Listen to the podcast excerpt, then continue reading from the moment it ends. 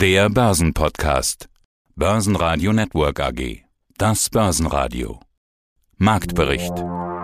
Im Studio Sebastian Leben und Peter Heinrich. Außerdem hören Sie Kapitalmarktanalyst Christian Henke mit Chartanalysen von DAX, BMW und Daimler, Vermögensverwalter Wolfgang Jutz von Credo zu seiner Vision der Welt nach Corona, Vermögensverwalter Bastian Bosse von BRW zum Aktienjahr 2021 und den aktuellen Investmentperlen, Heiko Geiger von Fontobel zu Investments im Kryptobereich mit einem Aktienbasket und Fashionet-CEO Daniel Raab zur Aktie und dem Unternehmensausblick. Sie hören Ausschnitte aus Börsenradio-Interviews. Die ausführliche Version der Interviews finden Sie auf börsenradio.de oder in der Börsenradio-App. Am Donnerstag lag aller Fokus auf der EZB-Sitzung. Nach all der negativen Stimmung der letzten Tage musste da geliefert werden. Und das ist zumindest so ein bisschen auch passiert. Das Tempo der Ankäufe beim Krisenanleihekaufprogramm PEP soll etwas reduziert werden, die Konjunktur zieht schließlich an und die Inflation auch. Irgendein Signal von Seiten der EZB musste also gegeben werden. Entschieden wurde dann das Minimalprogramm. Die Inflation sieht EZB-Chefin Lagarde als vorübergehend, wie schon so oft betont. Der DAX drehte nach anfänglichem Minus ins Plus, bis Börsenschluss blieben aber nur noch plus 0,1% und 15.623 Punkte. In Wien verlor der ATX minus 0,3% auf 3.637 Punkte, der ATX Total Return auf 7.289. Guten Tag, meine Damen und Herren. Mein Name ist Christian Henke. Ich bin Senior Market Analyst bei IG in Frankfurt.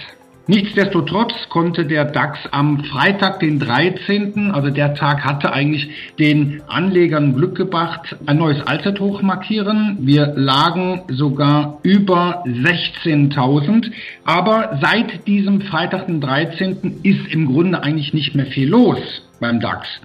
Wir haben bis vor kurzem, nämlich eigentlich bis zum gestrigen Tag eher eine seitwärts Phase gesehen. Das heißt also, der DAX hat zwar mehrmals versucht, die 16.000 Punkte Marke wieder zu erstürmen. Das gelang nicht.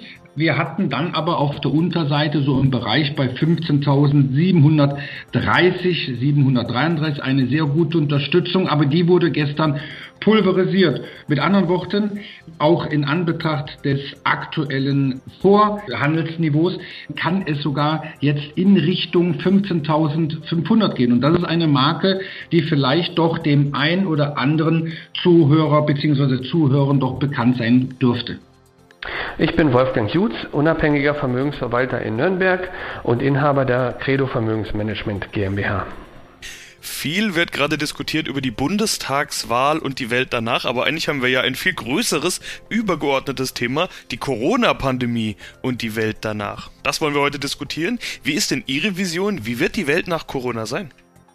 Im Endeffekt ist es ja so, dass wir durch Corona einen Schuss nach vorne gemacht haben, einen ganzen Satz nach vorne, was die Entwicklung in bestimmten Wirtschaftsbereichen angeht. Also wir können sagen, wir sind ungefähr zehn Jahre nach vorne gebeamt, was das Thema Digitalisierung angeht, was das Thema Automatisierung angeht, was das Thema Homeoffice angeht, was das Thema Videokonferenzen angeht. Herr Leben, wenn Sie mal überlegen, vor ein, anderthalb Jahren war das doch alles überhaupt noch gar kein Thema. Und wir haben uns so schnell an diese ähm, Dinge gewöhnt, dass sie mittlerweile ein Teil unseres Alltags geworden sind und die Dinge beschleunigen sich immer stärker. Und ich glaube, dass das die relevanten Zukunftsthemen sind, ähnlich wie in den 20er Jahren des vergangenen Jahrhunderts die Pferdekutschen und die damaligen Straßenbahnen abgelöst worden sind durch die Autos. Also ein Einschnitt, aber auch ein vielleicht wichtiger Faktor und vielleicht auch ein Segen für manche Branchen und manche Entwicklungen. Jetzt gibt's ja ein paar Dinge, die uns nicht nur durch Corona beschäftigen. Ein paar Dinge sind heute ja schon markant. Die Corona-Situation hat die Rohstoff Preise beispielsweise stark ansteigen lassen. Jetzt spalten sich da die Meinungen der Experten. Das gleiche gilt übrigens für die Inflation im Ganzen. Die einen sehen das als temporären Effekt oder transitory, wie die Fed ja immer sagt. Die anderen erwarten eine Zeit mit lange steigenden bzw. hohen Preisen, vor allen Dingen bei den Rohstoffen. Was denken Sie? Ich denke, dass die Rohstoffpreise an sich nicht mehr wieder zurückkommen werden auf das alte Niveau. Also wenn Sie beispielsweise an das Thema CO2-Steuer denken, wenn Sie an die Energiepreise denken, an den Gaspreis, an den Ölpreis, Strompreise, Metalle, das sind ja alles Dinge, die uns über längere Zeitraum begleiten werden, weil wir das Thema des Klimawandels ja auch haben. Von daher kann es sein, dass die Steigerungsraten, also die Dynamik sich etwas abflacht gegenüber dem, wo wir jetzt stehen, 3,8, 3,9 in Deutschland, 5,4 sogar in den USA. Aber dass es wieder zurückläuft, das kann man nicht sagen. Und letzten Endes ist es so, wenn die Anleger überlegen, 3% pro Jahr Inflationsratensteigerung bedeutet im Grunde genommen 30% Kaufkraftverlust über 10 Jahre plus den Zinseszinseffekt. Das dürfen wir nicht vergessen. Und das ist eine ganze Menge. Und das führt mich dann eben zu den Überlegungen hinsichtlich der Anlageklassen. Aber grundsätzlich erstmal, die Inflation ist da. Es kann sein, dass sie transitorisch oder vorübergehend ist, aber letzten Endes zurückgehen in dem Sinne glaube ich nicht mehr. Da gibt es noch weitere Themen, die Lieferketten, die Engpässe und die Vorprodukte, die, die Transportkosten. All das sind ja Effekte, die uns jetzt schon über längere Zeit begleiten und die auch weiterhin danach noch ein Thema sein werden. Bastian Bosse, Vorstand der BRW Finanz AG. Welche Aktien kaufen Sie denn derzeit im Börsensommer 2021 bzw. im Sommerloch? Haben wir denn ein Sommerloch? Ja, vor den Umsätzen waren die vergangenen Wochen etwas dünner. Das ist aber nicht unerwartet. Das ist ja, wie Sie gerade sagten, Sommerloch heißt ja mehr oder weniger alle Jahre wiederkehrend. Die Märkte an sich, die Aktienmärkte zumindest mal, waren relativ ruhig. Ich denke, gleiches kann man auch für die Rentenmärkte sagen. Jetzt sollte aber langsam dann in den September hinein, in den Oktober wieder vielleicht ein bisschen mehr Umsatzaktivität kommen, ein bisschen mehr Dynamik darauf aufbauen, vielleicht auch eine gewisse Form der Konsolidierung. Hierauf werden wir mittlerweile, glaube ich, auch adäquat eingestellt. Alles das mag kommen, aber ich denke, die meisten werden rückblickend mit diesem Jahr recht zufrieden sein können. Die meisten, das schließt uns ein, werden überrascht sein, wie stark doch das Aktienjahr 2021 bis hier und heute gewesen ist, trotz ja aller weiterhin bestehenden Unruhen rund um das Thema Covid, ja, nein, Delta, ja, nein und was alles dort durchaus ja weiterhin auch Märkte beeinflussen könnte. Also von daher war das bis hier und heute kein schlechtes Jahr, was uns als aktive Investoren, als einzelgetriebene Investoren es zunehmend erschwert, auch die Perlen so ungefähr zu entdecken, die neuen Perlen zu entdecken. Von daher ist es eher um Ihre Frage zu beantworten. So der Blick, der verstärkte Blick auf die alten, mit denen wir bisher gut in den vergangenen Monaten, will sagen Jahren auch gefahren sind. Da ist zum Beispiel namentlich zu erwähnen eine Novo Nordisk, die wir nochmalig auch in diesem Jahr weiter erhöht, weiter aufgestockt haben. Ich denke, die Treiber, die dahinter stecken, die Megatrends, Übergewicht, Fettleibigkeit, Diabetes, sind von den meisten auch ähm, gut zu verstehen und deswegen ist die Gesellschaft auch von vielen ja bereits allokiert. Also ich will sagen, kein Geheimtipp mehr. Was wir jetzt auch nochmalig erhöht haben, wo wir auch schon lange, lange Zeit mit an Bord sind, ist eine Gesellschaft, die vielleicht vielen bekannt ist von ihren Kürzeln, aber in die erfahrungsgemäß doch recht wenige auch direkt ihr Kapital investieren. Das ist die MSCI Incorporated. Das heißt, die meisten bekannt eben aufgrund dieses Indexkürzels Morgan Stanley Capital International, ist ja der globale Aktienmaßstab, mehr oder auch weniger. Und da sind auch einige Treiber zu erkennen, die wir als grundsoliden Burggraben, wie man das so schön sagt, Mode für uns erkennen können. Das heißt, der Indexanbieter hat eine starke Marke, ist bekannt, wird gesucht, gar nicht so sehr zwingend nur von uns, sondern teilweise wird uns ein solcher Index auch in die Bücher geschrieben. Das heißt, wir müssen dann uns vergleichen mit einem solchen Index. Wir müssen die Daten entsprechend dann auch einkaufen für teuer Geld. Von daher ist das eben dann der erwähnte Burggraben. Gewinner im DAX war Merck mit plus 1,9% Auf dem Kapitalmarkttag am Donnerstag wurde eine Prognose von 25 Milliarden Euro Umsatz bis 2025 verkündet. Hierfür soll kräftiger investiert und auch zugekauft werden. Weitere Gewinner waren Siemens mit plus 1,7% nach den Vortagesverlusten und Infineon mit plus 1,3% nach aktuellen Analystenempfehlungen. DAX-Verlierer waren die Deutsche Telekom und Henkel mit jeweils minus 1,4% und Schlusslicht Bayer mit minus 2,1 Gehen wir weiter. BMW, nachdem ja die IAA Mobility in München ist, ist es so ein bisschen ein Heimspiel für BMW. Wie sieht es hier charttechnisch aus?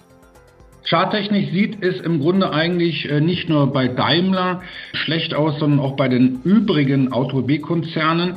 BMW befindet sich seit im Grunde Anfang Juni dieses Jahres in einem mustergültigen Abwärtstrendkanal. Gestern hat der Wert es mal wirklich gewagt, nach oben auszubrechen, aber das hat natürlich nicht geklappt.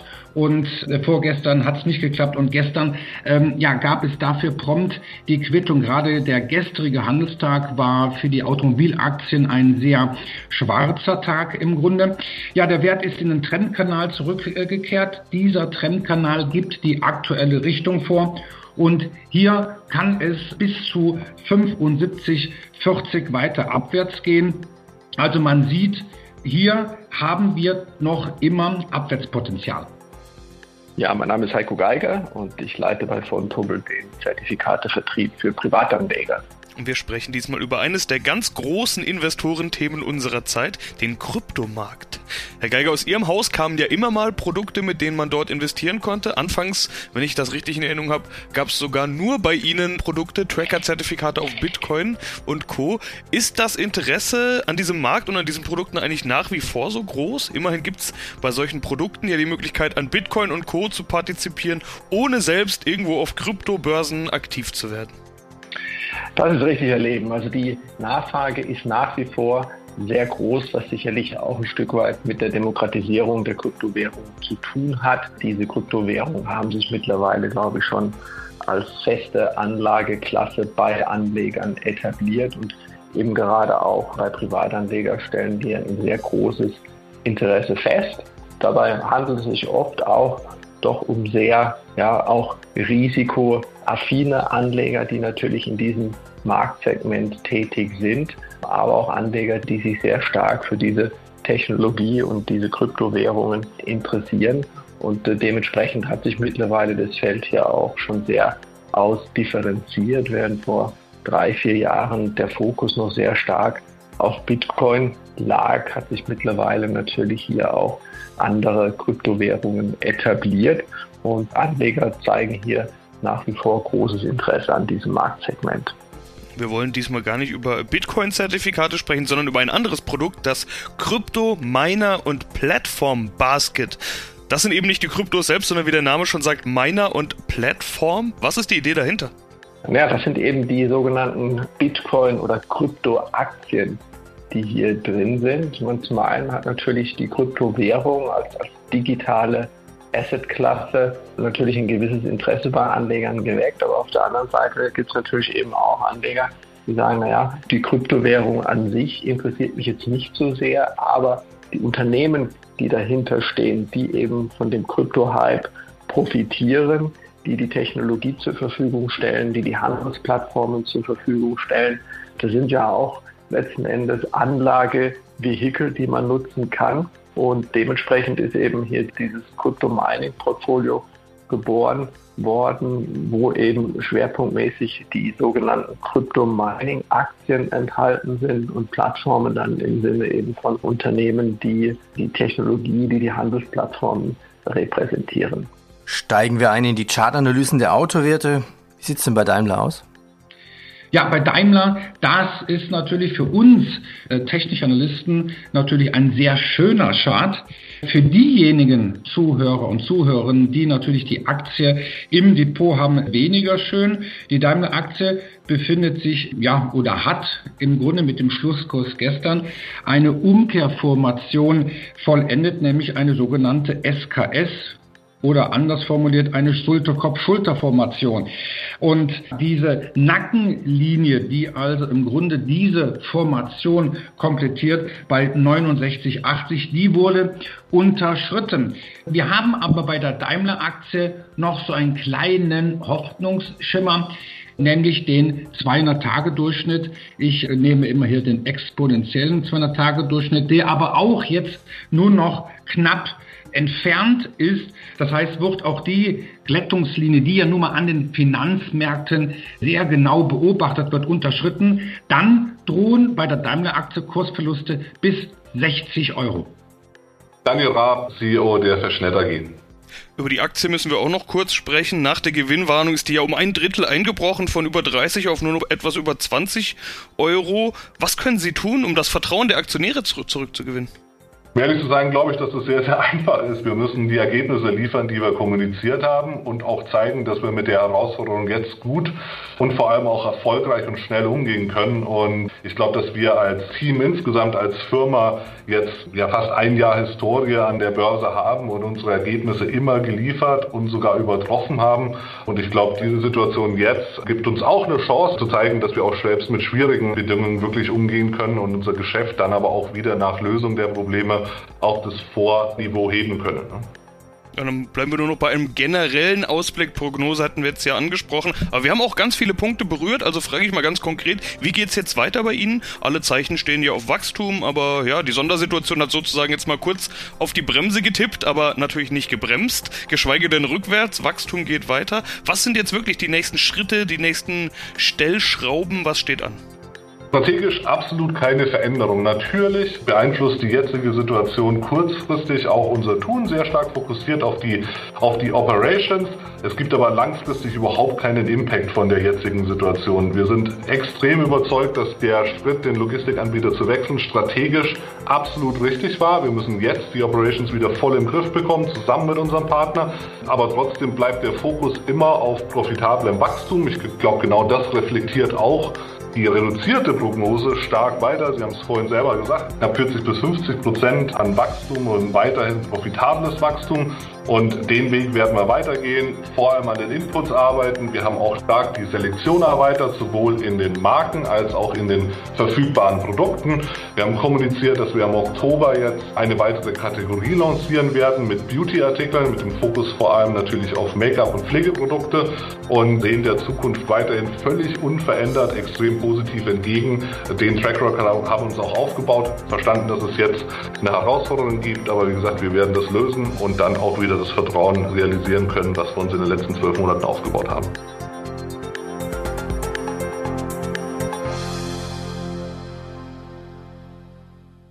Börsenradio Network AG Marktbericht